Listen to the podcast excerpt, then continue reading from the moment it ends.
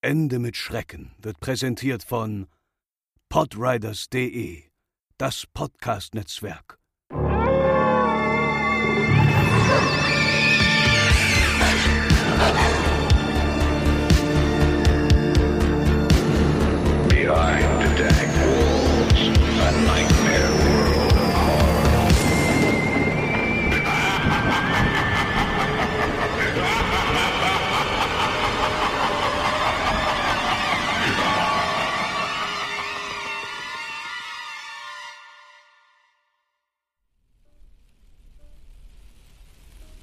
Eines Nachts war ich mit dem Auto auf dem Weg nach Hause.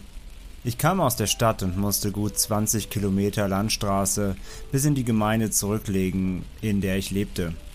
Auf der Straße war nicht viel los. Es war spät und um diese Uhrzeit gab es nicht viele Menschen, die hier noch durch mussten. Die Straße war weitestgehend geradlinig, machte aber einige scharfe Kurven, vor denen man sich in Acht nehmen musste. Vor allem wenn es regnete und die Fahrbahn nass war und in dieser Nacht schüttete es aus Eimern. Links und rechts war die Straße zudem von Wald umgeben, und man wusste ja nie, wann irgendein Tier über die Straße preschte. Die Scheibenwischer arbeiteten im Akkord und ich konzentrierte mich vehement auf die Fahrbahn, während das Radio das Szenario leise untermalte. Ich kannte die Landstraße in- und auswendig, aber ich war schon immer ein vorsichtiger Autofahrer. Vor einer sehr scharfen Kurve ging ich etwas vom Gas.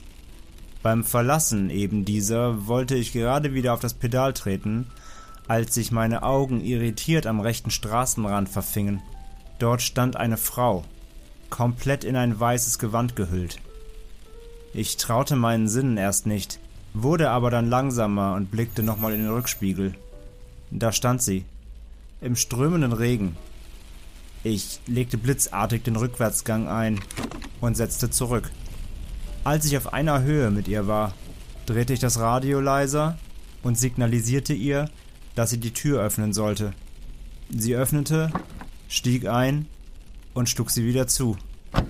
Sie war völlig durchnässt, hatte schwarzes langes Haar und trug das unübersehbare weiße Gewand. Ich begrüßte sie und fragte sie, wo sie hin will, doch sie antwortete nicht.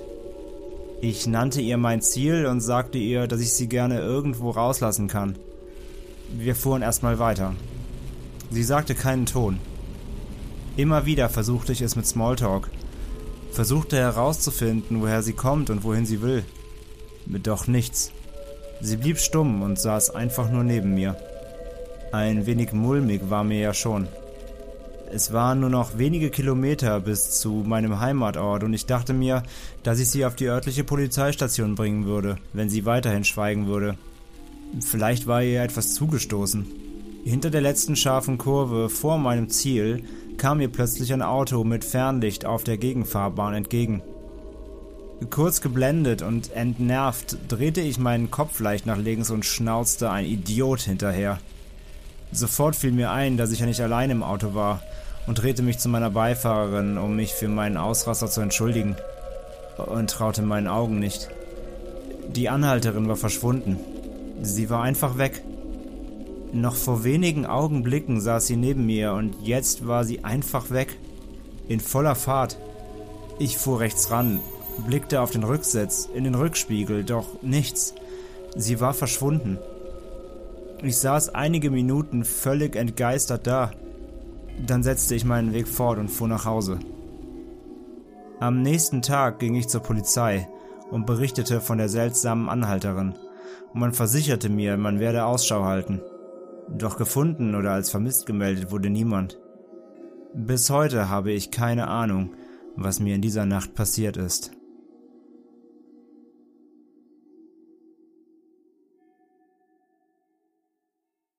Hallo und herzlich willkommen bei Ende mit Schrecken, euren absoluten Lieblingspodcast rund um urbane Legenden und Creepypasta. Ich bin die Franzi und bei mir sitzt, Überraschung, Überraschung, der André. Hallo liebe Hörer, hallo Franzi. Unsere heutige Folge dreht sich um das Phänomen der weißen Frau und wir können uns gut vorstellen, wenn man dieses Thema hört, denkt man zuallererst an genau diese Geschichte, die ihr gerade auch im Einspieler gehört habt. Und ich muss auch zugeben, das ist auch das, woran ich sofort gedacht habe, denn das ist, kann ich aus meiner Warte her sagen, wirklich vermutlich eine der ersten urbanen Legenden, die ich als Kind jemals gehört habe. Ohne damals genau zu wissen, was eine urbane Legende ist. Ja, es geht mir, glaube ich, genauso. Also diese, ja, wie gerade ein Spieler von mir gehört, ähm, die mit dem Auto, das ist wirklich so der, die Ursuppe von urbanen Legenden, glaube ich, die viele generell viele Leute, glaube ich, kennen, ohne vielleicht gar nicht wissen genau, was eine urbane Legende ist oder überhaupt, wo das Ganze herkommt. Aber diese Erzählung, glaube ich, die kennen wirklich viele, ja. Und wir waren sehr, sehr überrascht, als wir dann angefangen haben zu recherchieren, dass der Ursprung dieser ganzen Geschichte noch viel, viel, viel, viel weiter in der Vergangenheit liegt. Und darüber werden wir heute ein bisschen erzählen, aber natürlich auch zu dieser modernen Version nochmal überspringen. Genau, wir machen heute einen Abriss, aber ja, wie Franzi gerade sagt, das, da hat uns einiges überrascht. Ähm, und da werdet ihr, glaube ich, genauso überrascht sein wie wir, wie weit das eigentlich zurückgeht und naja, dass es eigentlich mit der heutigen Erzählung gar nicht so viel mehr zu tun hat. Aber ja, das werden wir heute alles mal ein bisschen ergründen in dieser, wie ich auch überraschend feststellen musste, wirklich deutschen urbanen Legende. Also der Ursprung ist aus Deutschland. Auch das wusste ich eigentlich gar nicht so richtig, wo Ich das verordnet nicht. ist. Aber hören wir dazu mal mehr. Franzi, willst du uns mal ein bisschen was zum Ursprung des Ganzen erzählen? Bei der ursprünglichen weißen Frau handelt es sich um ein Gespenst, das in mehreren Schlössern europäischer Adelsfamilien gespukt haben soll. Die ältesten Berichte dieser Erscheinung stammen dabei aus dem 15. Jahrhundert, aber die größte Verbreitung fand allerdings erst ab dem 17. Jahrhundert statt. Und bei der weißen Frau handelt es sich um ein Phänomen, das in der hochadligen Kultur der frühen Neuzeit entstand und typisch für diese war. Und in den Zeiten der Gegenreformation der katholischen Kirche war es sogar so, dass die weiße Frau als eine Art Standesattribut angesehen wurde. Also es heißt, dass es das Adelsgeschlecht nochmal so ein bisschen unterstrichen hat und man kann es auch so sagen, dass es so ein bisschen zum guten Ton gehörte, dass bei einem im Schloss eine weiße Frau herumspukte. Stelle ich mir sehr lustig vor, so, wie, ihr habt keine weiße Frau in eurem Schloss, was hätten ihr für einen Hochadel? Ja, also das ist ja richtig Das ist ja richtig peinlich. unangenehm, genau, ja. Und so war es dann halt so, dass die weiße Frau ähnlich wie ein Wappen oder so Abstammungssagen die Bedeutung des adligen Geschlechts nochmal unterstreichen konnte. Und Geschlecht ist hier im Sinne der Familiengeschichtsforschung gemeint, dass man so bei Großadelsfamilien kennt und betreiben kann. Und die bekannteste weiße Frau, die es gibt, ist die weiße Frau von Hohenzollern. Auf die gehen wir gleich noch ein bisschen genauer ein. Und meist gilt die weiße Frau als Geist eines weiblichen Vorfahrens des betreffenden Adelsgeschlechtes. Und sofern man sie nicht herausfordert oder reizt, ist sie nicht böswillig oder gefährlich. Dennoch verursacht so eine Erscheinung natürlich einen ziemlichen Schrecken, was unter anderem daran liegt, da das Erscheinen dieses Geistes familiäre Katastrophen und insbesondere in dem Fall Todesfälle von Mitgliedern der Familie ankündigt.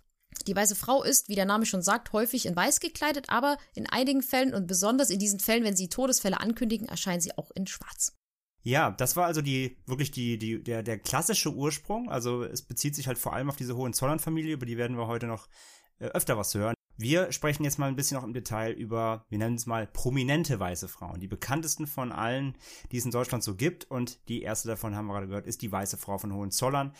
Und wir schauen uns mal an, was die macht, wo die herkommt und auf was die denn beruht. Und ja, das Haus von Hohenzollern ist wie gesagt eine der bedeutendsten Dynastien des ehemaligen deutschen Hochadels. Und die Burg Hohenzollern selbst, der Stammsitz der Hohenzollern, liegt im Biesinger Ortsteil Zimmern im Zollern-Albkreis. Und sie ist Wahrzeichen der Region und eine der bekanntesten Burgen in Baden-Württemberg. Und diese bekannteste Sage über die weiße Frau hat ihren Ursprung eben nicht im Zollern-Albkreis, sondern auf der Plassenburg in Kulmbach. Und die damalige Burgherrin Kunigunde, Witwe des Grafen Otto von Orlamünde, hatte sich in Albrecht, den schönen Sohn des Nürnberger Burggrafen Friedrich den Vierten, verliebt. Und dieser ließ verbreiten, er würde sie heiraten, wenn nicht vier Augen im Wege stünden, wie er, Zitat nach historischen Quellen, gesagt hat. Damit meinte er seine Eltern, die eine solche Verbindung zwischen zwei Adelsgeschlechtern ablehnten. Ne? Also es war ja damals so, dass man ähm, erpicht drauf war, natürlich die, die Blutlinie zu halten und äh, da eben sich nicht abgegeben hat mit anderem Hochadel, der vielleicht nicht so hoch angesehen war. Das war ja damals gang und gäbe, solche, auch solche Zwangsvermählungen und so weiter. Das war ja früher sehr, sehr verbreitet. Und ja, Kunigunde selbst hat das aber missverstanden, diese Nachricht, ähm, denn sie bezog das auf ihre zwei Kinder, die sie bereits hatte. Sie dachte, sie würde nicht geheiratet, wenn sie zwei Kinder, weil sie zwei Kinder hat. Und ein Mädchen und ein Jungen. Tragischerweise stach sie ihren beiden Kindern mit einer Nadel in den Kopf und tötete sie dadurch. Und Albrecht sagte sich daraufhin von ihr los und Kunigunde unternahm eine Pilgerfahrt nach Rom und erlangte vom Papst die Vergebung ihrer Sünde. Die Auflage dafür war aber, ein Kloster zu stiften und dort auch einzutreten, uns quasi zu gründen. Und zur Buße, so sagt man laut dieser Erzählung, rutschte sie auf den Knien von der Plassenburg runter in das Tal von Berneck und gründete dort das Kloster Himmelkron, in dem sie dann auch als Abtessin, also als, als weiblicher Abt, als Leiterin dieses Klosters, tätig war und dann auch dort auch verstarb. In einer lokalen Variante der Sage aus Himmelkron äh, bestand das Kloster zur Zeit der Mordtat bereits und die beiden Kinder wurden darin dann begraben. Das ist eine alternative Erzählung. Und Kunigunde erblickte es eben auf den Knien, das Tal runterrutschend, äh, auf einem Hügel dann und verstarb dort auf diesem Hügel vor Erschöpfung, als sie das Kloster, Kloster erblickte. Das ist eine alternative Variante dieser Erzählung. Die Geschichte der weißen Frau von Hohenzollern wurde ja von diversen Chronisten, wie unter anderem Caspar Brusch oder Enoch Wittmann, übereinstimmend wiedergegeben über die Jahrhunderte. Sie hat allerdings keine historische Grundlage, da die Gräfin Kunigunde nachweislich kinderlos starb. Also das konnte nicht so eins zu eins nachbelegt worden. Es ist also natürlich doch eben eine Legende und eine Nacherzählung, kann also nicht auf sie umgemünzt werden. Nach historischen Fakten zumindest. Und über die Jahrhunderte ja, wurden sich dann diverse Sichtungen von Kunigundes Geist und eben dann der weißen Frau daraus entstanden erzählt. 1486 zum Beispiel soll der Hofadel die weiße Frau auf der Plassenburg ja haben erscheinen lassen sogar, also absichtlich herbeigerufen, um den damaligen Markgraf, ähm, das ist eine Führungsrolle im, im Adel, kann man sagen, ähm, zum Umzug nach Neustadt an der Aisch zu bewegen. Sie wollten ihn also von dort vertreiben mit Hilfe dieses Geistes. Wie sie den beschworen haben, ist nicht niedergeschrieben, scheint aber irgendwie geklappt zu haben. Und auch nach der Zerstörung der Plassenburg im Jahr 1544, im Zweiten Markgrafenkrieg, wollte der Markgraf Georg Friedrich I. die Burg nach Wiederaufbau in seinen Besitz bringen. Die weiße Frau rasselte daraufhin mit äh, ja, Ketten, tobte umher und erschreckte diverse Hoffräuleins und Bedienstete und erwürgte sogar den Koch und den Furier. Das ist ein militärischer Logistiker. Ja, des Markgrafs. Und das brachte Georg Friedrich I. dazu, die Burg zu verlassen.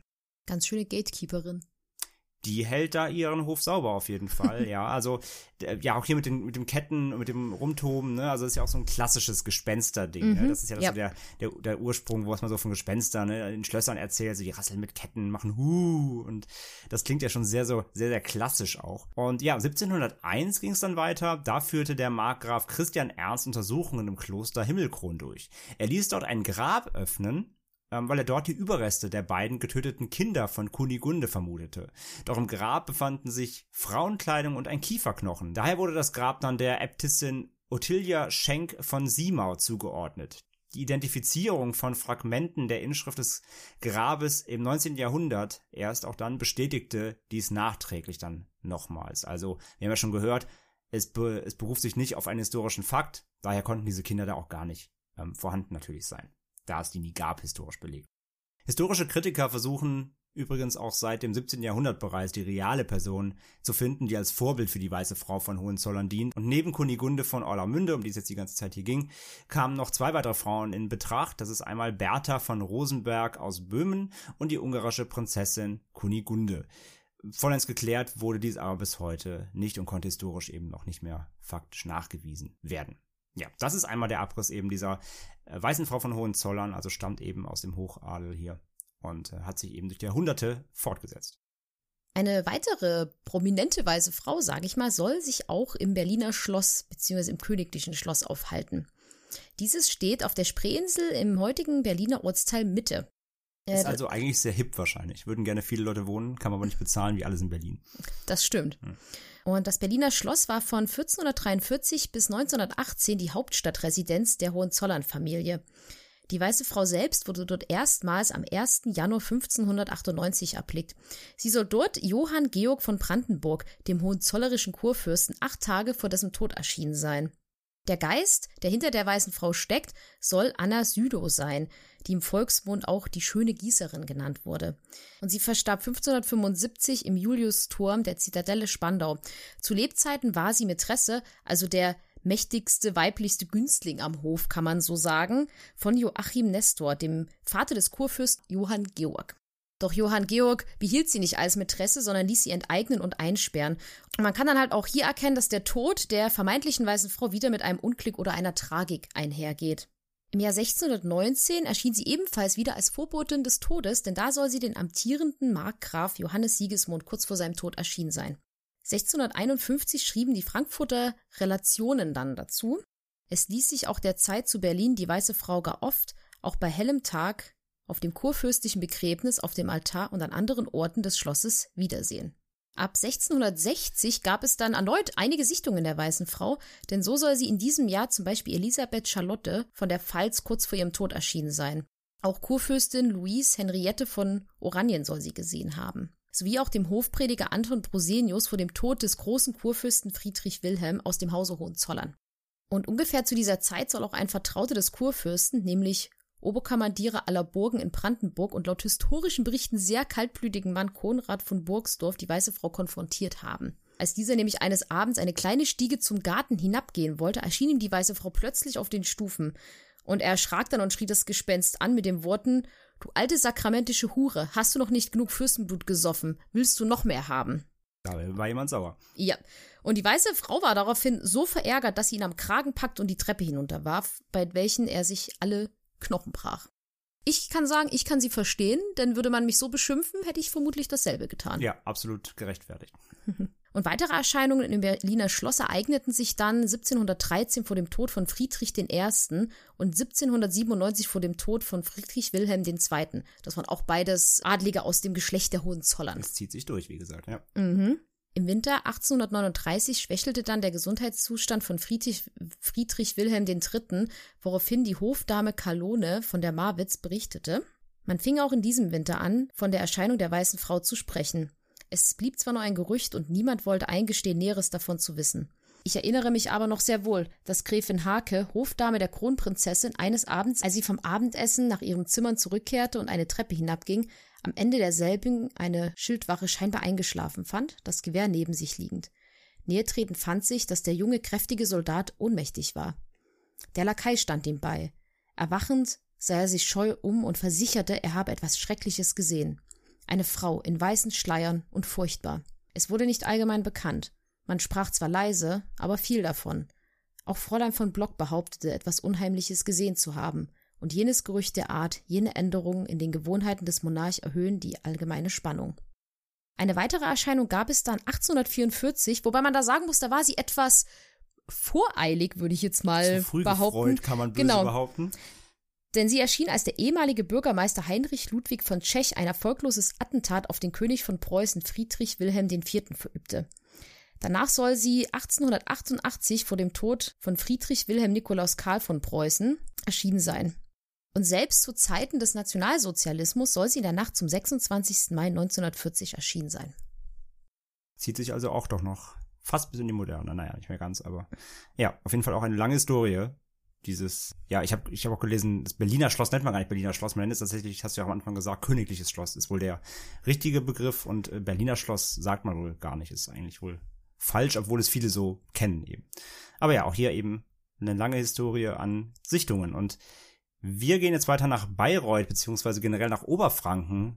Da gibt's auch noch einiges zu berichten, denn während die weiße Frau Mitgliedern gegenüber der Hohenzollern-Geschlechtslinien keine drohende Erscheinung war, wie Franz hier auch schon erläutert hat, zumindest wenn man sie nicht gerade beleidigt, verhielt sie sich bei landfremden Eindringlingen offenbar doch ziemlich anders. Im Frühjahr 1809 zum Beispiel soll sie dem französischen General Jean-Louis Brigitte Espagne im Bayreuther Neuen Schloss erschienen sein und gedroht haben, ihn zu erwürgen. Wenige Tage später, am 21. Mai 1809, fiel der General dann bei der Schlacht von Aspern. Also auch hier wieder ein Todesbote. Und selbst Napoleon Bonaparte soll sie in der Nacht zum 14. Mai 1812 erschienen sein und ja, ihn nicht willkommen geheißen haben, kann man sagen. Und in Heinrich Theodor Fontanes berühmtem Werk Effi Briest wird ein Porträt erwähnt, was zu dieser Zeit im Schloss hing. Da heißt es, Zitat, es ist dies ein stark nachgedunkeltes Frauenporträt, kleiner Kopf mit herben, etwas unheimlichen Gesichtszügen und einer Halskrause, die den Kopf zu tragen scheint.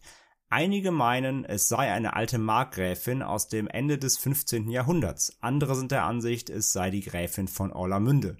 Darin aber sind beide einig, dass es das Bildnis der Dame sei, die seither in der Geschichte der Hohenzollern unter dem Namen der Weißen Frau eine gewisse Berühmtheit erlangt hat. Ja, und der Vorfall um Napoleon wird dann wie folgt beschrieben. Es heißt, dass als Napoleon hier übernachtete, die weiße Frau aus dem Rahmen herausgetreten und auf sein Bett zugeschritten sei. Also aus dem Rahmen des Bildes ist damit gemeint. Der Kaiser, entsetzt auffahrend, habe nach seinem Adjutanten gerufen und bis an sein Lebensende mit Entrüstung von diesem verdammten Schloss gesprochen. Also auch hier wirklich sehr, sehr berühmte ähm, historische Figuren involviert. Und auch hier soll eben die weiße Frau von Hohenzollern, oder zumindest im, im Kontext dessen, ähm, ja, gespukt haben. Und ja, das waren so die bekanntesten, die das äh, Ganze historisch wirklich auch geprägt haben, diese Legende. Und jetzt kommen wir noch ein bisschen rum, denn es gibt auch noch weitere ähm, Sichtungen ja in ganz Europa. Und einige davon haben wir uns auch nochmal äh, zur Brust genommen und wollen euch auch ein paar Beispiele geben. Auch hier werden wir wieder schon mal Spoiler nochmal auf Hohenzollern treffen. Also das zieht sich wirklich, wirklich durch. Aber auch in anderen Ländern gibt es, wie gesagt, sehr, sehr spannende weiße Frauen. Und ja, Franzi, äh, wir bleiben noch mal in Deutschland noch mit ein paar Fällen. Was ist denn noch so passiert? Wichtig zu erwähnen ist dabei vermutlich, dass wenn man weiße Frau eingibt in Verbindung mit Schlössern, dass man sagen kann, dass eigentlich jedes Schloss in Deutschland gefühlt eine weiße Frau besitzt. Deswegen zählen wir euch jetzt nicht alle von diesen netten Ladies auf, sondern nur ein paar Auserwählte. Das kann man, glaube ich, sogar generell nicht nur für Deutschland, sondern für Europa wirklich sagen. Also mhm, ja, das stimmt. Also generell kann man sagen, gefühlt hat jedes Schloss überhaupt, egal welches, irgendeinen Geist. Also das das, das, wie wir anfangs gesagt haben, das schickt sich fast so. Mhm. Keine Burg, keine Schloss ohne Gespenst. Ohne geht's scheinbar nicht. So soll zum Beispiel in Deutschland am 9. Oktober 1806 eine weiße Frau auf der Heidexburg bei Rudolstadt in Thüringen dem Prinzen Louis Ferdinand von Preußen erschienen sein. Am nächsten Tag fiel er dann im Gefecht bei Saalfeld. Also auch hier war sie wieder eine Bringerin des Todes. Auf einem anderen Schloss, nämlich dem Gothauer Schloss in Friedrichstein, auch bei Thüringen, soll jedes Mal, wenn im Herzoghaus ein Unglück oder ein Todesfall bevorstand, der Geist der toten Herzogin Dorothea Maria von Anhalt, das ist die Mutter des Schlossabbauers, aus der Gruft unter der Schlosskirche emporgestiegen sein und wehklagend durch die Räume gewandert sein. Und sie konnte nur von demjenigen gesehen werden, die vom Unglück betroffen waren. Im Düsseldorfer Schloss, von dem es heute leider nur noch den Schlossturm gibt, soll Prinzessin Jakobe von Baden spuken, die dort am 3. September 1597 ermordet aufgefunden wurde. Auf der Starkenburg in Heppenheim soll ebenfalls eine weiße Frau umgehen, die aus Trauer um ihren bei der Verteidigung der Burg gefallenen Gemahl keine Ruhe findet. Sie soll meist kurz nach Sonnenaufgang als weiße, nebelhafte Gestalt auftauchen. Eine andere weiße Frau gibt es auf der Burg Wolfseck in der Oberpfalz. Dort soll Clara von Helfenstein, die Frau von Burgherr Ulrich von Laber, als weiße Frau spuken. Er ließ sie angeblich töten, als sie ihnen fremdgegangen ist. Aber diese Legende hat keine historische Grundlage, denn Clara lebte noch, als ihr Mann verstorben ist. Also das konnte in dem Fall nicht nachgewiesen werden. Das ja, ist einfach eine Legende. Das ist wahrscheinlich einfach eine Volkserzählung, genau. Und als letztes Beispiel haben wir noch das Schloss Stettin von Westpommern. Das ist an der deutsch-polnischen Grenze. Dort soll seit 1620 eine als Hexe hingerichtete Frau namens Sidonia von Burke spuken. Und kleiner Fun Fact, ich bin auf einigen von diesen Schlössern auch gewesen. Nämlich, nämlich, in Stettin und in Heppenheim. Und ich war auch schon in Kulmbach auf dem Schloss gewesen. Franzi, Franzi, hast ja eine richtige Spuktour schon gemacht, ohne es zu wissen wahrscheinlich. Ja, ich habe leider keine weiße Frau gesehen. Aber wenn ich so höre, was sie für Unglücke vorhergesagt haben, ist das vielleicht gar nicht so schlecht. ja, das stimmt. Ja, Franzi, sag ja, müssen wir auch äh, in unserer Ende mit Schrecken Urban Legend Tour haben wir ein paar Schlösser zu besuchen, ich. Mhm. Ich besuche, ich finde Schlösser schön. Ja, definitiv, wenn nicht gerade weiße Frauen winken, wenn du stirbst, ja. Mhm. Ähm, wir gehen nach Österreich. Und auch da gibt es einige Schlösser und Burgen, die besucht werden von weißen Frauen oder beherbergt werden. Äh, bekannteste Legende in Österreich ist nämlich die weiße Frau von Burg Bernstein. Das ist eine Burg nahe der ungarischen Grenze. Dort soll sie seit 1859 mehrfach beobachtet worden sein, zuletzt im Jahr 1921, und sie soll eine zierliche Frauengestalt sein mit wallendem Haar, die traurig ins Leere blickt, und sie trägt einen diademartigen ungarischen Kopfschmuck und ist in weiße Schleier gehüllt. Und es gibt mehrere Versionen des Ursprungs dieser Legende und es soll sich jedoch in jedem Fall um die Frau eines Burgherrn aus dem 16. Jahrhundert handeln. Die Frau hatte eine Affäre mit dem Sekretär und diesem stach dann der Burgherr einen Dolch ins Herz als Strafe und seine Frau ließ er in einer Variante einmauern im Schloss, in einer anderen warf er sie in einen tiefen Brunnen.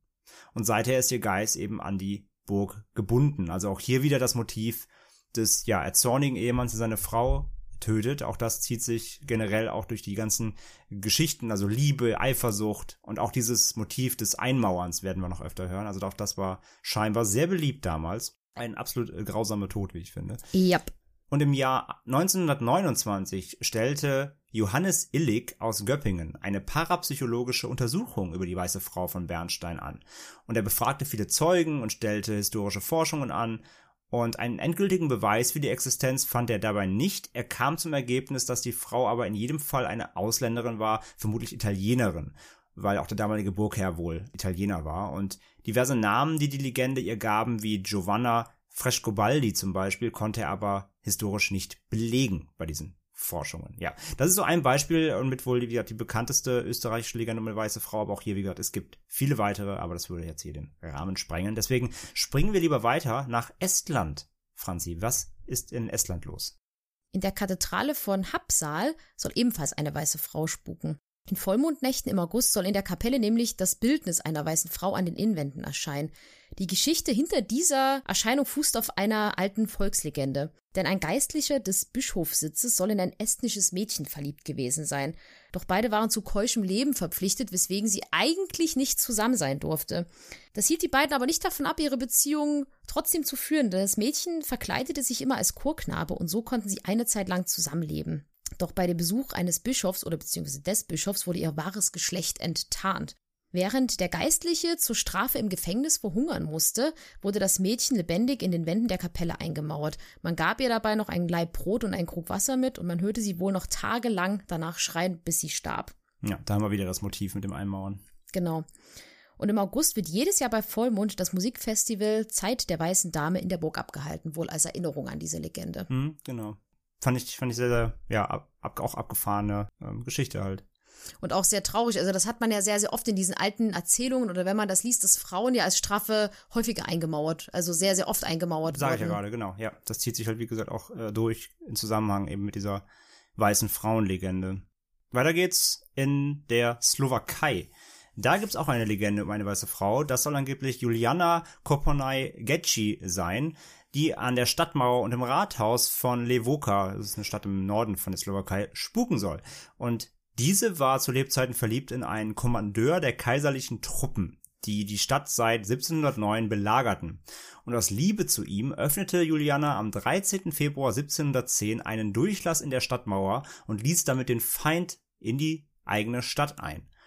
Und der Geliebte aber entgegen ja ihres ihrer Hoffnung äh, dankte ihr diesen Verrat an ihrer Heimatstadt aber nicht und schenkte ihr keine Liebe, sondern ja, er verriet das und am 25. September 1714 wurde Juliana dann auf kaiserlichen Befehl enthauptet und auch diese soll eben jetzt hier aus ja, Rachsucht oder aus, hat keine Ruhe gefunden natürlich nach dieser Tat oder dieser, dieser, diesem Ereignis und soll jetzt eben dort spuken, wo sie eben den Feind eingelassen hat. Und auch hier eben wieder wie das Motiv der nicht erwiderten Liebe oder des, des Hintergehens in einer Liebschaft.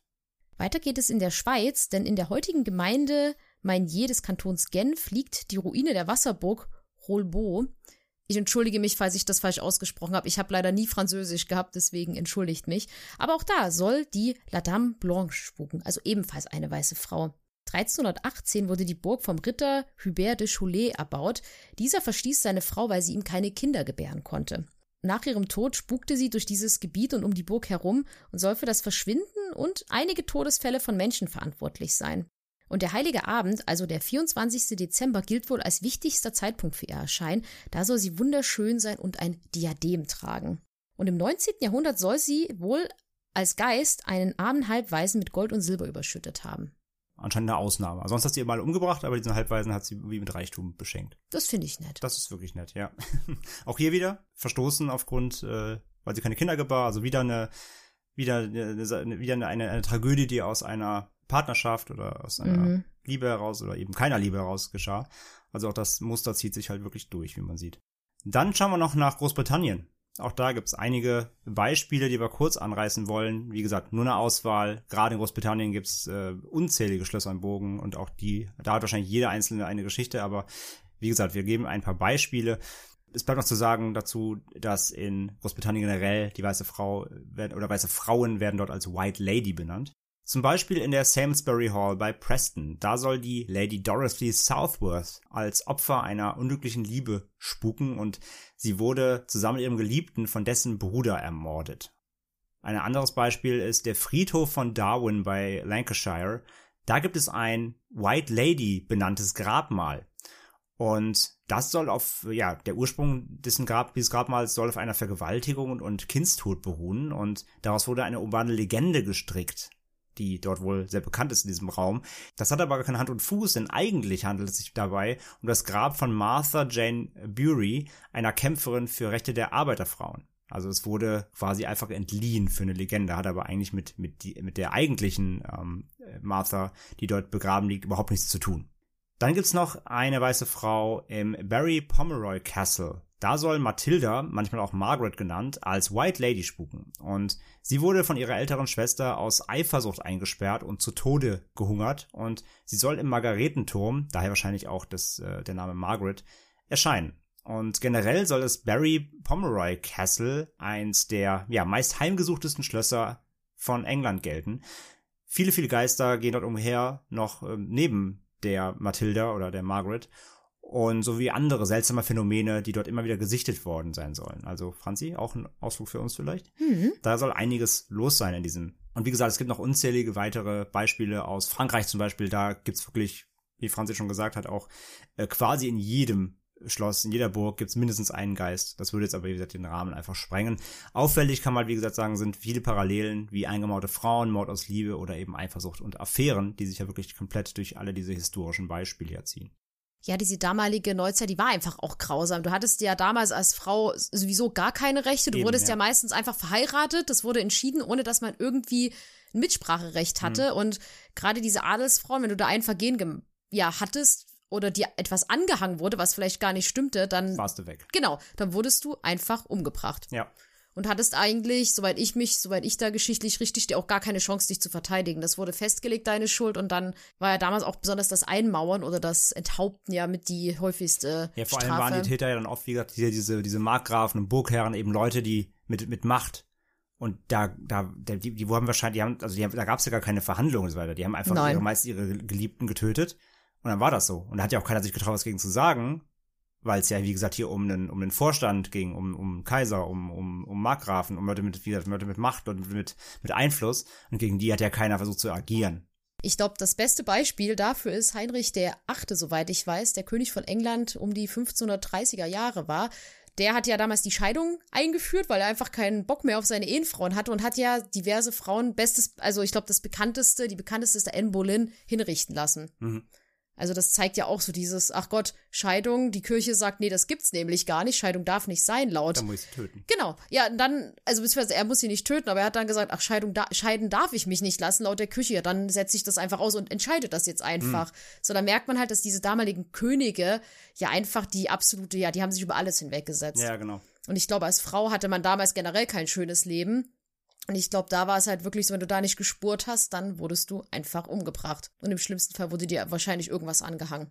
Und was mich an dieser Stelle mal sehr, sehr, sehr interessieren würde, wo wir jetzt ja eine kleine Europa-Schlosstour gemacht haben, sage ich mal, wenn wir Zuhörer haben, die in der Nähe von einem Schloss wohnen, gibt es in eurem Schloss auch eine weiße Frau, die da angeblich rumspucken soll? Schickt uns das sehr, sehr, sehr, sehr gern mal zu oder schreibt es in unsere Facebook-Gruppe oder irgendwo rein. Das würden wir beide, denke ich, sehr interessant finden. Ja, haut gerne raus, ob ihr auch lokale Legenden kennt da in die Richtung. Ich habe ja meine Ausbildung bei Lindenfels gewohnt oder in Lindenfels bei dem Krankenhaus, wenn ich nicht gerade im gruseligen Wohnheim gewohnt habe. Da gab es auch eine kleine Burg, aber soweit ich weiß, da gab es da keine weiße Frau. Zumindest habe ich da nichts von gehört. Und damit verlassen wir jetzt erstmal, kurz gesagt, die historische Seite der Weise Frau, denn wir haben uns mal umgeguckt, was es so in anderen Volksglauben oder in anderen Ländern für vielleicht, genau, in anderen Kulturen vielleicht für ähnliche Erscheinungen oder für ähnliche Geister gibt. Und da sind wir als allererstes auf die Benji gestoßen. Das habt ihr bestimmt auch schon mal gehört. Bei einer Benji handelt es sich um einen Geist aus der Anderswelt, welcher in der keltischen Mythologie und im irischen Volksglauben den bevorstehenden Tod ankündigen soll. Benji bedeutet übersetzt, ganz grob gesagt, Frau aus den Hügeln mit der Bedeutung eine Frau aus dem Feenreich. In Irland gibt es verschiedene Beschreibungen dieser Geister, aber einige Merkmale gleichen sich dann doch immer, immer wieder, nämlich dass Benjis immer alleine auftauchen und sie werden als todbleiche und weiß gekleidete Frauen mit lang weißen oder schwarzen Haaren beschrieben. Die Augen sind oft glutrot und am häufigsten werden sie als ältere Damen gesichtet und ganz, ganz selten aber auch als jung und schön beschrieben. Das wichtigste Merkmal einer Banshee ist jedoch die klagende und kreischende Stimme, welche dem, der sie hört, je nach Erzählung wahnsinnig machen soll und teilweise auch in den Tod treiben kann. Und es ist überliefert, dass man sie meistens gar nicht zu Gesicht bekommt, sondern meistens eher ihre Stimme nur hören kann. Und ähnlich wie bei den ganzen weißen Frauen in den Schlössern, über die wir gerade berichtet haben, kündigt auch die Benji einen baldigen Tod an. Das tut sie, indem sie sich wenige Tage vor dem Tod eines Familienmitglieds unter das Fenster setzt und weint. Dabei erscheint sie vorzugsweise am Stammsitz alteingesessener irischer Familien, selbst wenn die Person, deren Tod angekündigt werden soll oder deren Tod angekündigt wird, im Ausland lebt und sich gar nicht mehr in Irland aufhält.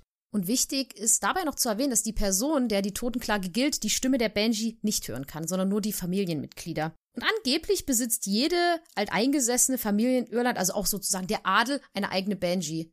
Also ich also vermute auch, auch da. Auch hier wieder, du hast keine eigene Banshee, schwach. Genau, also ich glaube, auch hm. da gehört es so ein bisschen zum guten Ton, dass man so seinen eigenen Banshee-Geist hat. Im schottischen Volksglauben ist es mit den Banshees ein bisschen anders. Auch da kündigen sie bevorstehende Tote an, aber da ist es nicht so, dass sie unter dem Fenster sitzen und klagen, denn die Banshees hier werden dann in der Natur gesichtet und oft beim Waschen von Totenhemden angetroffen. Und außerdem waschen sie nach Schlachten oder Kriegen die blutverschmierten Rüstungen von Kriegern, um auch deren Tod anzukündigen. Die Banshees in Schottland werden als äußerst hässlich beschrieben, denn sie haben meist nur ein einziges Nasenloch, hervorstehende Zähne und Hängebrüste.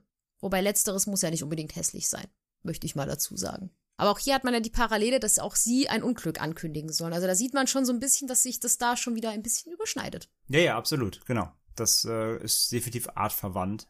Ähm, ob es aus derselben Ursuppe kommt oder selbst erdacht wurde, dann im eigenen Land. Ähm, aber ja, die Parallelen sind auf jeden Fall vorhanden. Ja, das war die Banshee. Und jetzt gucken wir noch mal nach Japan. Denn äh, ja, wir hatten ja auch schon japanische Legenden hier und wir, wir, wissen ja alle, die Japaner suhlen sich ja auch gerne in ihren Legenden und da gibt's ja die Yurai. Das sind ja dunkle Geister oder eine dunkle Seele und denen wurde ein ja friedliches Leben nach dem Tod verwehrt und das kann passieren, wenn eben ein fehlendes Begräbnis stattfindet oder eben kein, kein Begräbnis stattfindet oder eben jemand ermordet wird oder Suizid begeht. Aber auch Emotionen wie Hass, Trauer, Eifersucht äh, können dazu führen, dass sich der Geist oder die Seele in einen Jurai verwandelt und dann eben weiterspukt. Und wenn ein solcher Gedanke im Moment des Todes in den Geist oder ja noch in den sterbenden Körper eindringt, dann kommt er eben als Jurai wieder auf die Erde zurück, um die Aktion zu vollenden, an die er als letztes gedacht hat. Ist dies vollendet, dann kehrt der Jurai in den Kreislauf der Reinkarnation zurück. Und Jura existieren also so lange auf der Erde, bis der emotionale Konflikt, den sie sich da aufgebürdet haben im Moment des Todes, gelöst wurde. Oder die vielen Rituale, die nicht durchgeführt wurden, eben beendet wurden. Und passiert das nicht, äh, spukt der Jurai eben weiter und sind zudem auch an einen Ort gebunden, auch das parallele zur weißen Frau, eben die auch hier an die Bogen gebunden sind, so ist der Jurai auch an einen Ort gebunden, wenn er dann spukt. Und die bevorzugte Spukzeit von Jura ist übrigens zwischen 2 und 2.30 Uhr, wenn die Schleier zwischen der Welt der Toten und der Lebenden am dünnsten ist. Deswegen, man sagt ja auch bekannterweise, die Geisterstunde ist gar nicht 0 Uhr, wie immer wieder gesagt wird, sondern eigentlich 3 Uhr. Das mhm. kommt dem ja auch hier deutlich näher. Und generell noch ein bisschen zur Darstellung der Jurai. Also gerade weibliche Jurai sind in der Regel weiß gekleidet. Überraschung. Ähm, was auf einen weißen Begräbniskimono hinweist, wie er zur Beerdigungsritualen in der Edo-Zeit getragen wurde. Also auch hier die klare Parallele eben zu unserer weißen Frau. Und Yorai haben oft lange schwarze Haare und sehr zerzauste Haare, ähm, weil japanische Frauen ließen ihre Haare oft traditionell sehr lang wachsen, steckten sie aber hoch. Nur zur Beerdigung wurden sie oft lang getragen. Jurais, weibliche Jurais sollen oft in der Luft schweben, da ihnen häufig Beine fehlen und ihre Handgelenke hängen ja leblos herunter. Und Yuroi sind oft umgeben von flammenden Irrlichtern, die mal grün, blau oder rot leuchten können. Und das sind ja separate Teile des Yurais und keine unabhängigen Geister. Sie gehören zusammen, die sind verbunden. So, das ist die japanische Variante, ähm, kann man sagen, der weißen Frau des Jurais. Wie gesagt, die Japaner haben da ja generell eine sehr, sehr tiefgreifende eigene Folklore, aber die Parallelen hier eben, ich meine, sie kündigt zwar jetzt hier in dem Sinne keinen Tod an, aber zumindest auch optisch kann man die durchaus mit der weißen Frau ja vergleichen. Wir haben die Jura jetzt auch nur wirklich ganz, ganz, ganz an der Oberfläche angekratzt, denn die japanische Geister- und Mythenwelt, die ist natürlich viel, viel, viel tiefgreifender. Das hat André ja auch gerade schon mal so angerissen. Ja, zwei, zwei hatten wir ja auch schon mal hier und wir können auch schon mal spoilern. Es wird definitiv dieses Jahr auch noch mal nach Japan gehen, mindestens einmal. Also da haben wir auch noch einen sehr großen Schatz an ähm, ja, möglichen Erscheinungen, Geister, Wesen, die wir besprechen können. Also deswegen, vielleicht machen wir auch mal eine ganz eigene Folge über die Jura, je nachdem, äh, wie tiefgreifend das noch werden kann. Aber ja, das nur mal so als groben Vergleich hier. Und was bei der Legende, beziehungsweise der urbanen Legende der weißen Frau interessant zu beobachten ist, ist, wie sie sich mit der Zeit in unsere moderne Welt angepasst hat und wie diese Legende sich immer weiter entwickelt hat. Denn mittlerweile hat sie mit dem Ursprung, also dieser ganzen Adelsgeschlechtsgeschichte, gar nicht mehr so viel zu tun. Also eigentlich gar nichts mehr zu tun. Auch das Aussehen der weißen Frau hat sich mittlerweile zum Teil geändert, auch dass sie unter anderem nicht immer nur weiße Kleidung trägt. Wobei man das ja auch schon bei der Hohenzollern-Familie gehört hat, dass sie da ja auch teilweise in Schwarz, Schwarz. erscheint, so mhm. wenn sie einen Tod ankündigt. Denn es ist mittlerweile so, dass Geistererscheinungen von weiblicher Natur oft mit dieser weißen Frau in Verbindung gebracht werden, beziehungsweise direkt als eine solche betitelt werden. Und diese neuen Erzählungen und Erscheinungen gehen oft ähnlich wie bei der alten Ursprungslegende mit Tragödien wie Verkehrsunfällen, Mord, Kindsmord oder Vergewaltigung einher. Und am beliebtesten, was uns dabei so aufgefallen ist, sind Erzählungen, bei welchen die weiße Frau als Anhalterin am Straßenrand steht. Und da haben wir uns mal drei der bekanntesten Legenden rausgesucht. Und die bekannteste dieser neuen Legenden, die habt ihr auch schon im Einspieler gehört, stammt aus dem deutschen Traum und ist die Erscheinung am Ebersberger Forst bei München. Durch diesen Forst führt eine Landstraße, an der sich die Hubertuskapelle am Straßenrand befindet. Laut der Legende soll dort vor vielen, vielen Jahren eine Frau von einem Autofahrer angefahren worden sein und sterbend zurückgelassen worden sein. Es gibt auch noch eine andere Erzählung, wo die Frau selbst eine Autofahrerin war und zwei Kinder im Auto hatte. Dort wurde sie in einen Verkehrsunfall verwickelt und wurde dort mit ihren Kindern ebenfalls sterbend zurückgelassen. Die Erzählung gleicht sich hier in diesem Punkt, dass der Fahrer, also der Unfallverursacher, in dem Falle Fahrerflucht begangen hat. Und seitdem oder beziehungsweise aufgrund dieses Ereignisses findet der Geist der Frau einfach keine Ruhe und ist auf der Suche nach der Person, die für den Tod verantwortlich ist und möchte Rache nehmen. Und seit diesem Unfall erscheint die weiße Frau in Form einer Anhalterin in der Nähe der Kapelle und wartet auf Autofahrer, die sie mitnehmen können. Und es wird dann weiter erzählt, dass es sehr, sehr wichtig ist, dass wenn sie einen am Straßenrand erscheint, dass man sie unbedingt mitnehmen sollte. Denn ignoriert man sie und fährt weiter seines Weges, wird man kurz darauf in einem Autounfall verwickelt und stirbt dann selbst. Das kann unter anderem je nach Erzählung dadurch passieren, dass sie plötzlich neben einer erscheint und einen ins Lenkrad greift, sodass man von der Straße abkommt und dann stirbt. Wenn man sie jedoch mitnimmt, dann setzt sie sich neben ein, redet wohl nicht wirklich viel und verschwindet dann auch einfach wieder geisterhaft, weil sie wohl feststellt, dass man selbst nicht der Unfallverursacher ist oder dass man nicht derjenige ist, nach dem sie in dem Fall sucht. Man kennt das ja auch dann öfter, wenn, dass sie aber hinten einsteigt. Ne? Das ist ja auch so ein klassisches Motiv. Sie steigt irgendwie hinten ein, man guckt so einen Rückspiegel und irgendwann ist sie halt weg. Genau. Wichtig zu erwähnen ist an dieser Stelle, dass es keinerlei Aufzeichnungen darüber gibt, dass es so einen Unfall in Verbindung mit einer Frau oder so einer Fahrerflucht überhaupt gegeben haben soll. Es ist aber auffällig, dass es bis in die 1980er Jahre an dieser Stelle rund um die Kapelle vermehrt zu Verkehrsunfällen gekommen sein soll. Auch immer auf der Seite, also auf der Straßenseite von der Kapelle. 1985 kam es dann zu einem Unfall, bei dem ein Auto in die Kapelle gerammt ist oder gefahren ist. Und daraufhin wurde der Straßenverlauf ein bisschen verlegt und die Kurve, die da ist, wurde so ein bisschen entschärft und daraufhin ging auch die Unfälle zurück. Und diese Legende ist mittlerweile wirklich sehr, sehr, sehr bekannt und sogar so bekannt, dass ein japanischer Fernsehbeitrag auch dazu ausgestrahlt wurde. Also ein japanisches Fernsehteam ist mal in dieses Waldstück gefahren und hat sich da auf die Suche der weißen Frau begeben. Und so wie wir auch, auch in Ostdeutschland weitere ähm, Projekte, aber dazu haben wir gleich noch in den Medienteilen mehr. Ja, auf jeden Fall, wie gesagt, wie Franzi gerade schon erzählt hat, ähm, ja, mit das bekannteste und wie wir schon eingangs gesagt haben, so an dieses Szenario denken die meisten, wenn sie in Deutschland weiße Frau hören. Ja und eben nicht an die ganze historische Einordnung, die wir in, der ersten Hälfte des Podcasts besprochen haben, ja. Und eine ähnliche Geschichte gibt es auch im Südwesten von England. Die mit dem Ebersberger Forst relativ nah ja, beieinander liegt, was die Erzählungen angeht. Dort erscheint angeblich auf der A229, das ist eine Schnellstraße zwischen Chatham und Maidstone, ebenfalls eine weiß gekleidete Anhalterin. Und am 19. November 1965 gab es dort einen Autounfall, bei welchem drei Frauen mit insgesamt vier Insassen im Auto äh, schwer verletzt wurden, da ihr Auto mit einem anderen zusammenstieß. Und die damals 22-jährige Susan Bro, die am nächsten Tag heiraten wollte, starb fünf Tage später im Krankenhaus. Und auch die zwei anderen Frauen starben kurz nach dem Unfall.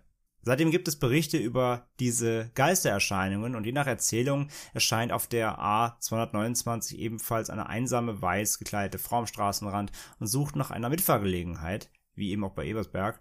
Und wenn man sie mitnimmt, gibt sie einem die Adresse, also ihre Adresse, nur kurz darauf, mitten bei der Fahrt, auch hier zu verschwinden.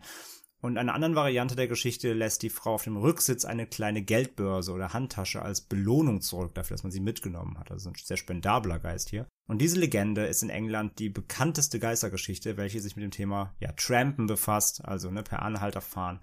Und diese Bluebell Hill Road, wie diese Straße heißt, ist eine der ja am meisten heimgesuchtsten Straßen des Landes. Im Juli 1974 soll ein Maurer ein Mädchen im Alter von etwa zehn Jahren auf der Straße überfahren und in einer Decke gewickelt zurückgelassen haben. Er meldete es dann zwar der Polizei, jedoch hat die Polizei dann trotz einer Suche in einem riesigen Radius um dieses Unfallgebiet äh, niemanden dort gefunden, also sie haben keine Leiche gefunden. Und ein ähnlicher Vorfall mit einer einsamen weißen Frau wurde zudem 1992 dort verzeichnet. Es gibt auch häufiger Berichte von Autofahrern, die durch eine geisterhafte Gestalt hindurchgefahren sind. Also sie stehen auf der Straße und ja, wie so eine durchlässige Geistergestalt fährt man einfach hindurch. Das sind diverse Berichte von dieser Bluebell Hill Road. Also auch hier, wie gesagt, die Parallelen zum Fall in Ebersberg sind da sehr, sehr naheliegend. Und eine dritte Anhalterin gibt es auch in der Schweiz, denn dort gibt es eine Geistererscheinung im Belchentunnel. Der ist ein Teil der Autobahn A2. Ende der 1980er Jahre gab es dort erstmal Sichtungen von einer alten weißen Frau, welche aus dem Nichts vor Autofahrern erscheinen soll und in einigen Fällen halt auch mit diesen reden soll. Am 6. Januar 1981 berichtete daraufhin die Boulevardzeitung Blick über diese Erscheinungen. Wichtig ist dabei noch zu erwähnen, dass es danach, also nach diesem Bericht, unfassbar viele Meldungen bei der Polizei gab, wo Leute gesagt haben, oh mein Gott, ich habe diese weiße Frau gesehen. Hm. Genau, also es ist halt ja typisch, sobald Medien von sowas berichten, das hatten wir ja in unfassbar vielen Folgen jetzt schon. Geht ein Hype los, so. Genau, genau. Hm. Und dieses Böllchengespenst, wie diese Erscheinung dann genannt wurde, wurde daraufhin, wie ich auch gerade schon erwähnte, natürlich bekannter und wurde unter anderem bei der Fastnacht immer wieder erwähnt, aber auch bei einigen Musikern in dieser Gegend zum Thema gemacht. Aber irgendwann nahmen diese Erscheinungen ab, bis sie fast nicht mehr vorhanden waren, bis dann 1983 in einer Ausgabe des Buches Baselbieter Sagen über diese weiße Frau erneut berichtet wurde. Dort erzählen zwei Frauen, dass sie an einem Tag eine weiße blasse Frau am Straßenrand eingesammelt hätten und diese irgendwann gefragt hätten, wie es ihr denn ging oder ob es ihr besser ging, weil sie halt einfach nicht gesund aussah. Und die Frau soll daraufhin gesagt haben, nein, leider nicht. Es geht mir überhaupt nicht gut. Es würde etwas ganz Schreckliches passieren. Und nachdem sie diese Worte ausgesprochen hatte, soll sie wie in den anderen Erscheinungen oder in den anderen Erzählungen plötzlich verschwunden sein. Und seitdem wird auch hier wieder immer mal wieder über diese Be Begegnung mit einer Anhalterin in diesem Tunnel berichtet. Ganz interessant hierbei ist jedoch zu wissen, dass der erste Geist, welcher wirklich in diesem Tunnel aufgetaucht sein soll, männlicher Natur war. Denn es wird berichtet, beziehungsweise der erste detaillierte Bericht über diese Erscheinung ist vom Juni 1980. Denn dort berichtete jemand über einen männlichen Anhalter, welcher mitgenommen wurde und plötzlich aus dem Auto verschwunden ist. Wir schauen jetzt nochmal, bevor wir dann nochmal zu einem Endfazit der heutigen Folge kommen, natürlich wieder auf die Medien. Denn ja, man kann sich schon denken, oder viele von euch werden es wissen, die weiße Frau hat sich natürlich in der Popkultur auch fest verankert. Beispielsweise im Filmbereich sieht man das immer wieder, dass zumindest diese Gestalt, also wir reden jetzt hier nicht von dem, wie sie handelt, aber rein mal das Äußere. Als Geistererscheinungen werden halt oft einfach Frauen in weißer Kleidung, weißen Gewändern gezeigt. Das ist halt bei japanischen Filmen wie The Ring, The Grudge, Shutter sehr oft so. Das sind dann die Jurai in dem das Fall. Das sind quasi dann die Jurai, genau. Also da kann man auch ganz klar sehen, dass das an Legenden angelehnt wird, aber generell wird ja immer so als Gespenst, weibliche Gespenster werden immer eigentlich in so weißen Gewändern dargestellt. Ja, das hat sich das so stimmt. als Standard fast schon durchgesetzt. Also das lässt sich, glaube ich, auch nicht von der Hand weisen, dass es da definitiv Parallelen eben zu dieser ähm, Legende oder auch diesen historischen Legenden besteht. Ähm, aber auch in Film und Serie halt, wie gesagt, zieht sich das durch. Äh, es gibt zum Beispiel über die Geistererscheinung am Ebersberger Forst, wie eben schon erwähnt, gibt es eine Fernsehserie namens Ebersberg aus Deutschland und diese umfasst inzwischen zwei Staffeln und ist ein Webprojekt, ähm, also eine Webserie. Die ist, war erst auf YouTube, wurde die prom promoted und jetzt ist die eben bei ähm, Amazon Prime Video ähm, zu sehen, auch im Prime-Programm. Also wenn ihr Amazon Prime habt, könnt ihr die da quasi in Anführungszeichen kostenlos schauen. Und ein Trailer für eine dritte Staffel wurde auch Ende 2020 hochgeladen bei YouTube. Die wird derzeit über Crowdfunding finanziert, also hier Kickstarter oder glaube ich oder Indiegogo.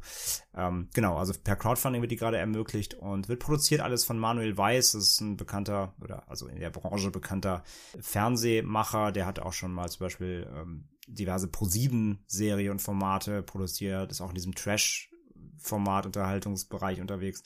Genau, und der hatte eben diese, diese Ebersberg-Serie gemacht, wo es eben um diese Anhalterin unter anderem geht. Ich, wir haben es noch nicht geguckt, aber es, es ist schon sehr angelehnt eben genau an diese Erzählungen. Und äh, außerdem in der sehr, sehr bekannten Serie Supernatural, die ja sehr beliebt ist. Die allererste Folge dieser Serie dreht sich um die weiße Frau. Die heißt nämlich Woman in, Woman in White, also Frau in Weiß.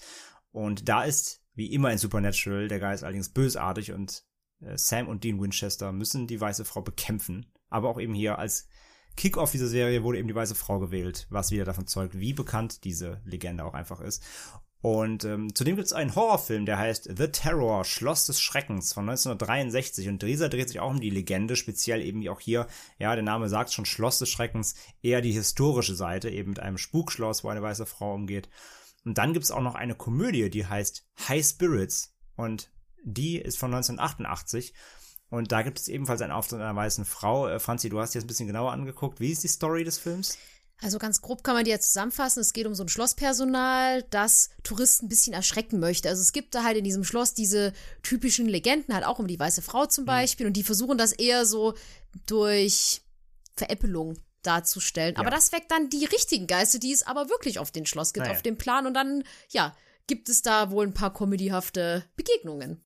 Sehr, sehr spannend, ja. Vielleicht hat der eine oder andere Lust, sich das mal anzugucken. High Spirits, ja.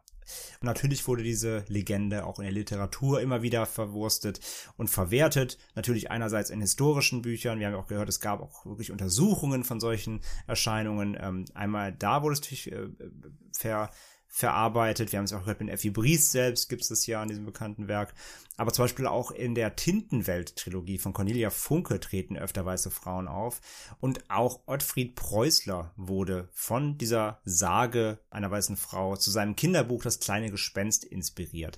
Das sind nur zwei, wirklich zwei kleine Beispiele von unzähligen literarischen Werken. Also wer da interessiert ist an mehr, der kann sich da einfach mal ein bisschen durchgoogeln. Da gibt es wirklich unzählige Bücher, die sich ähm, entweder, wie gesagt, sachkundig mit dieser Legende befassen oder die zumindest damit spielen, mit dieser Sage und diesem, diesem, diesen Gegebenheiten um die weiße Frau. Also unzählige Werke, wie gesagt. Und ja, dann, Franzi, haben wir auch natürlich ein bisschen YouTube geguckt. Was haben wir da so gefunden? Ein bisschen YouTube ist gut. Wir haben nämlich einen kompletten Abend damit verbracht, einfach diese ganzen, ja, eigentlich jedes Video mal anzuschauen, was es so um dieses was, Thema was gibt. irgendwie weiße Frau im Titel hat. Ja. Genau. Ganz interessant ist erstmal zu erwähnen, dass es ganz, ganz viele Fernsehbeiträge gibt, die man sich da anschauen kann, die sich so um verschiedene Schlösser und um deren weiße Frauen drehen. Also das ist wirklich cool, das kann man sich mal anschauen. Und meistens tauchen in diesen Videos auch paranormale Forscher auf, die diese Phänomene untersuchen. Aber es gibt auch ganz viele Augenzeugenberichte oder was aus diesen Schlössern geworden ist. Also das ist schon recht interessant. Und ja, dann. Von, von, von, Welt der Wunder und sowas, genau. Genau, also es gibt da viele, viele, viele Beiträge. Hm die man sich auf jeden Fall mal angucken kann. Und dann gibt es natürlich, und das fanden wir fantastisch, ganz, ganz viele Videos von ähnlich wie beim Priselanger Licht von Jugendlichen, die sich es haben natürlich nicht nehmen lassen, die ins Auto gestiegen sind und versucht haben, dieses Phänomen mal zu erkunden, mhm. ob es das wirklich gibt oder ob sie auch die weiße Frau, besonders halt in dem Fall vom Ebersberger Forst, ob sie die zu Gesicht bekommen und es ist. Diese Kapelle mal besuchen. Genau, genau. Und da sich halt umschauen oder in den Wald fahren oder gucken. Und es ist, es gibt da jetzt kein Video, wo wir sagen, hey, das empfehlen wir euch auf jeden Fall, weil das ist richtig gut, weil die meisten sind halt sehr amateurhaft, aber auch sehr amüsant und sehr, sehr niedlich, weil man merkt dann so. Ja, aber auch sehr präpubertär, muss man natürlich sagen. Ja, das stimmt, aber es ist also halt so ein bisschen. Sie gehen damit, anders muss ich sagen, anders als jetzt zum Beispiel beim Brieselang, wo wir das Video empfohlen haben, waren die, die wir jetzt gesehen haben, die gehen damit jetzt nicht wirklich respektvoll um. Also da geht es schon eher um den Unterhaltungsfaktor, die versuchen dann auch in diese Kapelle reinzukommen und äh, gehen da halt einfach rein in, in ich meine, wie gesagt, ob man jetzt gläubig ist oder nicht, aber man muss ja da auch jetzt nicht irgendwie so ein öffentliches Gebäude, auch wenn es sehr klein ist, natürlich da irgendwie ähm, ja ausschlachten, sage ich mal. Und ähm, ja, fand ich jetzt, also die gehen damit jetzt nicht so super respektvoll um, finde ich. Deswegen würden wir jetzt ja kein Video empfehlen. Aber wie gesagt, wenn ihr weiße Frau Ebersberg eingibt, dann findet ihr äh, diverseste Videos von YouTubern, die da sich umgeguckt haben. Ja, das einzige Ulkige dabei ist, wie man sie losfahren, sind sie alle mal ganz cool, weil das sind meistens äh, Gruppen von so drei, vier Jungs und dann, sobald sie erstmal losfahren, sie so, ha, ha, ha, ha, jetzt gehen wir die weiße Frau so und je näher sie dieser Kapelle kommen und da merkt man, dass sie richtig Schiss kriegen langsam und dann doch so ein bisschen so ein kleines Oder sie können gut Schauspieler. oder sie können gut schauspielen und man merkt, die sind dann doch ein bisschen schissig und haben dann doch Angst, was zu sehen, aber es ist, ja, es gibt Und jetzt die eine nichts. oder anderen fake natürlich auch was, ne? Dann läuft dann doch mal eine Frau unterm Baum her und dann weißt du halt, ja, okay, die haben das halt natürlich vorbereitet. Ja. Ja, deswegen, also wenn ihr mal ein richtig so ein bisschen Langeweile habt und ein bisschen lachen wollt, dann kann man das empfehlen. Und es gibt auch eine Serie von auch so zwei paranormalen Forscher-Ladies und die beschäftigen sich auch mit dem Tunnel, von dem wir in der Schweiz berichtet haben. Genau, da gibt's auch eine Folge von. Also da könnt ihr euch munter, munter durchklicken über Genau. diese Geistererscheinungen. Aber es gab jetzt nichts, wo wir sagen können, hey, das ist ein richtig gutes Video zu dem Thema, genau. schaut euch das mal Die an. fassen das mal richtig gut zusammen. Ja. Nee, das müssen wir halt wieder machen. Ja klar. Bleibt's wieder an uns. hängen. Bleibt hier an uns hängen, Franzi. Ja, nee, genau. Das wären die Medien und so weiter. Also wie gesagt, da, da gibt's unzählige, die, die weiße Frau ist in der Popkultur sehr, sehr verankert. Aufgrund der Bekanntheit. Und die taucht auf jeden Fall in zahlreichen Werken auf. Damit wären wir ganz offiziell am Ende der heutigen Folge, zumindest was jetzt den ganzen Rechercheteil angeht, kommen wir noch ein bisschen zur persönlichen Einschätzung. Franzi, die Legende war dir bekannt. Zumindest die, Die neuere. Version davon. Die moderne. genau. Also Wie, wie, wie, wie findest du denn die historische? Äh, Siehst du das genauso spannend an oder wie soll ich es ausdrücken? Find, also findest du das wirklich auch sehr ehrfürchtig, worauf das Ganze beruht eigentlich? Oder äh, ge gehst du eher mit der modernen Sage mit? Findest du eher diese Autodinger cooler? Oder wie, wie, wie schätzt du das ein? Oder findest du das schon spannend, was da früher so angeblich auf den Schlössern passiert ist? Und vor allem, Nachfolgefrage noch, wie glaubst du, ist das denn überhaupt damals entstanden, so die ersten Volkssagen in diese Richtung? Also ich finde beide Versionen, sowohl die moderne als auch die, ich sag mal, zurückliegende originale Version ziemlich, ziemlich spannend. Wobei ich dazu sagen muss, dass ich diese ganzen Urversionen, wo sie herkommt, ziemlich grausam finde. Einfach Ja. weil das wieder zeigt, was einfach das für eine grausame Zeit damals war. Und deswegen finde ich die, es ist so fast ein bisschen respektlos zu sagen, oh, ich finde das super spannend und interessant, weil eigentlich finde ich das eher traurig, was man dann so historisch, wenn man darüber forscht, so erfährt, so dass die Frauen da eingemauert wurden, dass sie geköpft wurden, dass sie erschlagen wurden, weil sie irgendwas falsch gemacht haben, was man vielleicht nicht mal nachweisen konnte. Das ist eigentlich eine sehr traurige Historie, die damit einhergeht. Und ich weiß nicht, wie dann solche Legenden entstehen. Ich kann mir nicht vorstellen, normalerweise würde ich sagen, ja, vielleicht hatten die Burgherren dann schlechtes Gewissen und haben sich dann angefangen, sowas einzubilden. Das weiß man ja nicht. Aber ich kann es mir eigentlich nicht vorstellen, weil ich glaube nicht, dass irgendein Burgherr von früher ein schlechtes Gewissen seiner Frau gegenüber hatte, so traurig wie das jetzt klingen mag. Deswegen kann ich mir nicht so recht vorstellen, wo es herkommt. Ich kann mir vorstellen, dass vielleicht so diese Legenden von diesen Geistern eher aus der völkischen Schicht kommen, nicht aus dem Adelsgeschlecht, sondern dass das eher von der normalen Bevölkerung herruht. Dass die vielleicht gesagt haben, oh Gott, der Burgherr, der hat jetzt seine Frau ermordet oder er hat sie köpfen lassen und jetzt spukt sie da bestimmt umher, um sich zu rächen oder um das halt Zu verarbeiten. zu verarbeiten.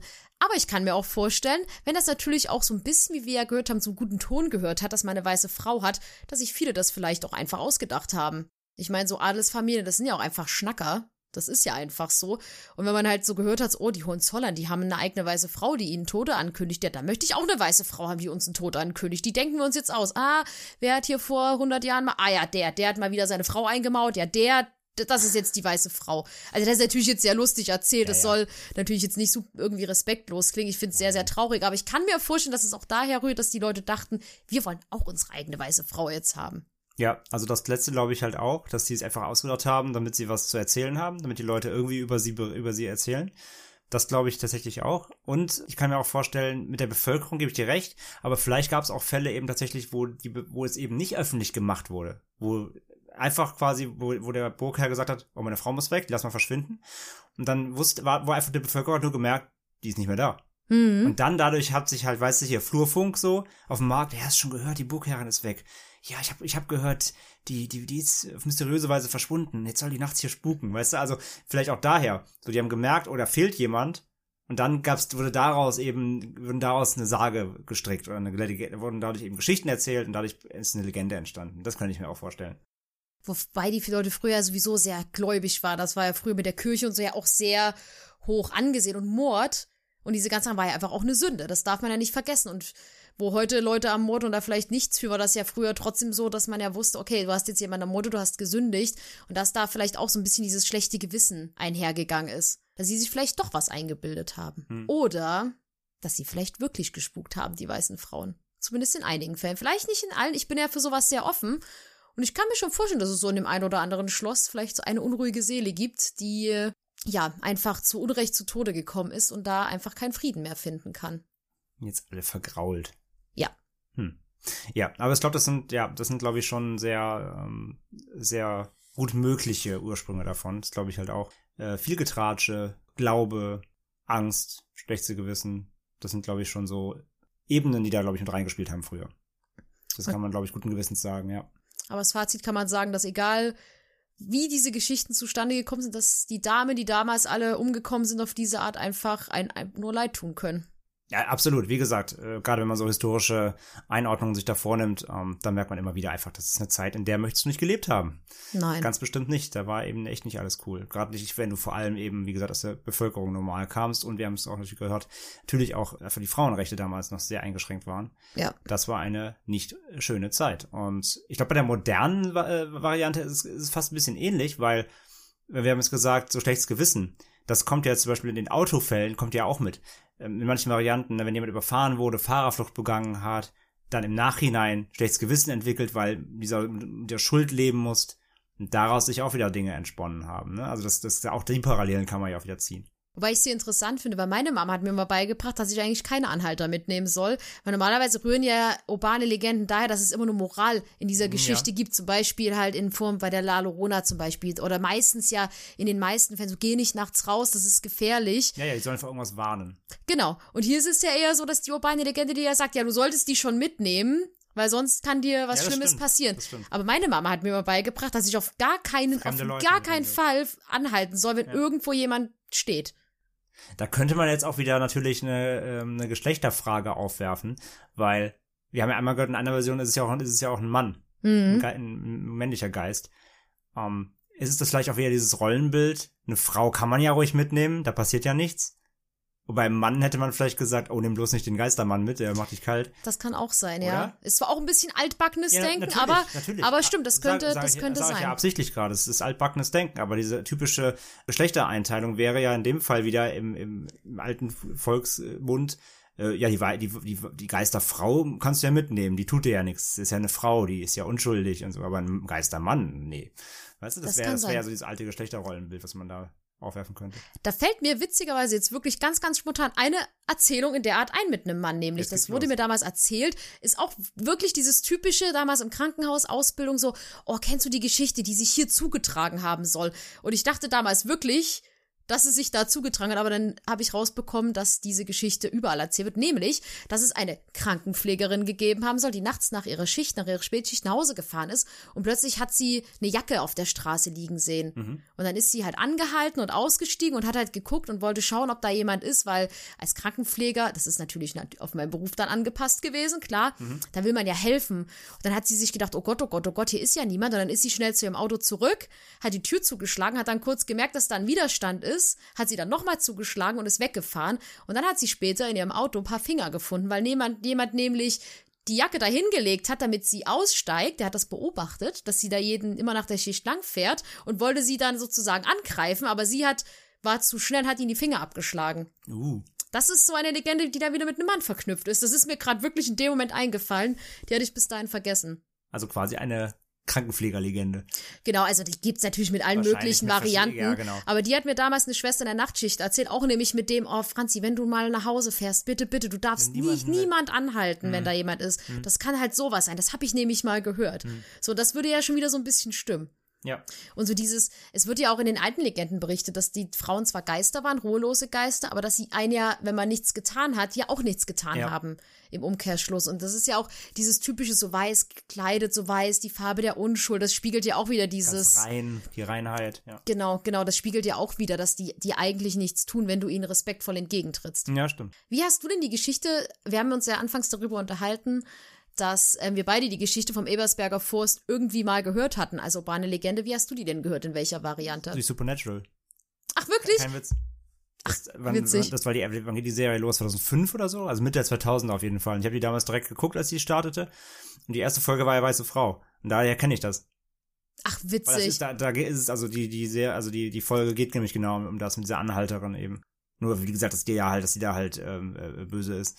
Und das war das erste Mal, dass ich davon irgendwie gehört habe, richtig. Und dann später eben durch, weiß ich nicht, auch andere popkulturelle Einflüsse immer wieder drauf gestoßen. Aber das war so der, der Kick-Off, sag ich mal, wo ich zum ersten Mal davon so wissentlich gehört habe. Und dann habe ich dafür, ich habe mal irgendwann eine, haben wir ja jetzt auch gerade schon gehört, irgendwann im Free TV mal im öffentlich-rechtlichen mal eine Doku gesehen, die so über Geister ging, einfach im Free TV. Ich weiß nicht, irgendein drittes Programm, Dreisat oder sowas. Und da war auch halt einmal die weiße Frau mit dabei und da haben sie auch über dieses Phänomen berichtet. So und dadurch kam das dann immer wieder mal auf. Aber ja, ich glaube, so echt so Supernatural war es erstmal, ich das wissentlich wahrgenommen habe. Und danach äh, ist es dann immer wieder aufgefallen, wo ich dann immer wieder dachte, ah, okay, das kennst du ja. Und dann ist mir erst aufgefallen, wie, ja, dass es eigentlich voll be- bekannt ist eben, ja. Ach, witzig. Bei mir war es so, ich glaube, dass meine Schwester mir davon erzählt hat. Weil Okay. sich damals halt auch, also ich glaube schon bevor ich selbst ein Auto hatte und Auto fahren konnte, hat sie mir mal berichtet, so ja, ein Kumpel hat mir mal erzählt, es gibt so die Legende, dass, aber da wurde es auch nicht auf dieses Gebiet begrenzt, sondern dass sie dir überall begegnen können, diese Damen. Na, okay. Dann hat sie mir nämlich erzählt, so ja, wenn du nachts durch eine Land, durch den Wald fährst, auf einer Landstraße, wenn du da eine Frau siehst, die musst du mitnehmen, weil wenn du die nicht mitnimmst, dann tötet die dich, weil, ja, aus Rache, weil sie halt sucht, wen auch immer, wer auch immer sie getötet hat. Und ich weiß noch, wo ich dann selbst Auto fahren konnte und dann ja auch so ein bisschen auf dem Dorf in der Ausbildung gelebt habe, wenn ich nachts so die erste Zeit so durch die Land, durch die Wälder gefahren bin, ich hatte wirklich jedes Mal immer so ein bisschen den Blick an den Straßenrand, weil ich ja doch auch durch dieses ganze Wohnheim, man kennt ja nun, das ist jetzt auch immer alter Abwasch, wenn ich das erzähle, aber man war ja dann doch so ein bisschen schissig und ich finde alleine nachts Autofahren ist ja eh ein bisschen gruselig, so und ich bin da immer gefahren, also ich fand das immer gruselig und ich habe dann immer gedacht, oh Gott, wenn da jetzt eine Frau steht, du musst sofort anhalten und die mitnehmen, egal. Ich habe mir das dann, ich hab, musste dann manchmal lachen, weil ich dachte, ich stelle mir so vor, wie da jemand so steht und ich reiß die Tür auf, so steigen Sie sofort ein und sie so, nein, ich bin gleich zu Hause, ich bin hier mit meinem Hund, so nein und dann zerrt man sie da ins Auto rein, so du kommst jetzt mit, so. Ich muss dich mitnehmen, sonst bringst du mich um. Die Ja. So, äh. Und sie so, Moment mal, nein. Aber das ist jetzt natürlich wieder ein bisschen äh, übertrieben. Aber ich weiß noch, dass ich da damals, wenn ich Auto gefahren bin, die ersten Male alleine, wirklich immer so ein bisschen Schiss hatte und dachte, was machst du jetzt? Wenn da, wenn da plötzlich eine Frau am Straßenrand steht. Weil man hat ja zum einen, dass die Elterneinheit sagen, boah, bitte, wenn du allein unterwegs bist, nimm bitte keine Anhalter mit, das kann gefährlich werden. Und auf der anderen Seite dann so eine Legende, wo halt gesagt wird, du musst die aber mitnehmen, weil sonst bringt sie dich um und sitzt neben dir und greift dir ins Lenkrad so. Das finde ich so ganz witzig, wie sie da, da sind so meine Glaubensrichtungen ein bisschen geclasht in dem Bereich. steht. Ja, ja, verstehe, verstehe. Aber du wusstest immerhin äh, keine Jacken aufheben. Das stimmt, das stimmt. nee, das hätte ich auch nicht gemacht, das muss ich sagen. Ich wäre weitergefahren, hätte die Polizei gerufen und hätte gesagt, guck mal nach da. Hm, sehr gut. ja, spannend. Aber ich glaube, dann haben wir es für heute. Mhm. Das war die weiße Frau. Auf jeden Fall eine sehr, sehr tiefgreifende Legende. Ja. Eine, ja, sehr alte, wie wir gelernt haben. Und eine sehr historische eigentlich, wenn man das mal von der Ursprungsseite aus betrachtet. Und vor allem eben eine sehr weitreichende, was halt die Örtlichkeit angeht. Also die ist ja wirklich sehr weit verbreitet auch. Aber eben Ursprung eben in Deutschland und Europa generell. Etwas, was ich eben auch nicht wusste. Das wussten wir auch nicht, als wir angefangen haben zu recherchieren. Nee, nee, wie gesagt, habe ich ja anfangs gesagt, das war mir nicht bekannt. Und das war der erste so, ach echt, guck mal. Ich habe schon zu Anträge gesagt gerade, wir haben jetzt in der letzten Zeit häufiger mal uns mit unseren heimischen urbanen Legenden befasst. Wir hatten ja den Wo- Werwolf von, Werwolf von Moorbach, wir hatten die Prise langer Lichter, jetzt sind wir bei der weißen Frau. Genau, das war nämlich das Ding. Wir, wir versuchen ja immer so ein bisschen Variation reinzubringen, natürlich, dass wir immer mal ähm, so, ja, das Thema wechseln, das Grundthema wechseln. Ähm, deswegen war mir nicht bekannt, dass die wirklich in Deutschland fußt, als ich sie in unseren äh, Redaktionsplan reingeschrieben habe. Und deswegen war dann so, oh, schon wieder, Mist.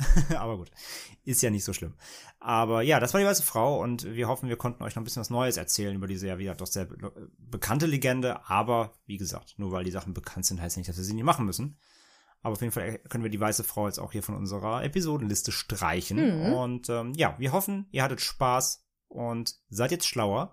Wisst Bescheid. Und wie gesagt, wenn ihr selbst vielleicht solche Legenden kennt, die bei euch örtlich irgendwie gesetzt sind, von ähm, Burgen oder anderen Schlössern oder was auch immer, äh, die irgendwie mit dieser weißen Frau oder einer weißen Frau zu tun haben, schickt uns gerne wie immer E-Mails an äh, post.ende ihr kennt die Adresse oder sonst per Social Media gerne oder unserer Facebook-Gruppe oder überall, wo ihr uns erreichen könnt und sagt uns gerne Bescheid und äh, berichtet von, von euren weißen Frauen, das würde uns echt mal interessieren.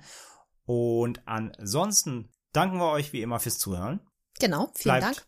Bleibt gesund und sicher und dann hören wir uns in zwei Wochen wieder beim nächsten Thema und freuen uns schon sehr auf euch, wenn ihr dabei seid. Und bis dahin sagen wir wie immer lieber ein Ende mit Schrecken als Schrecken ohne Ende und bis zum nächsten Mal. Tschüss. Macht's gut.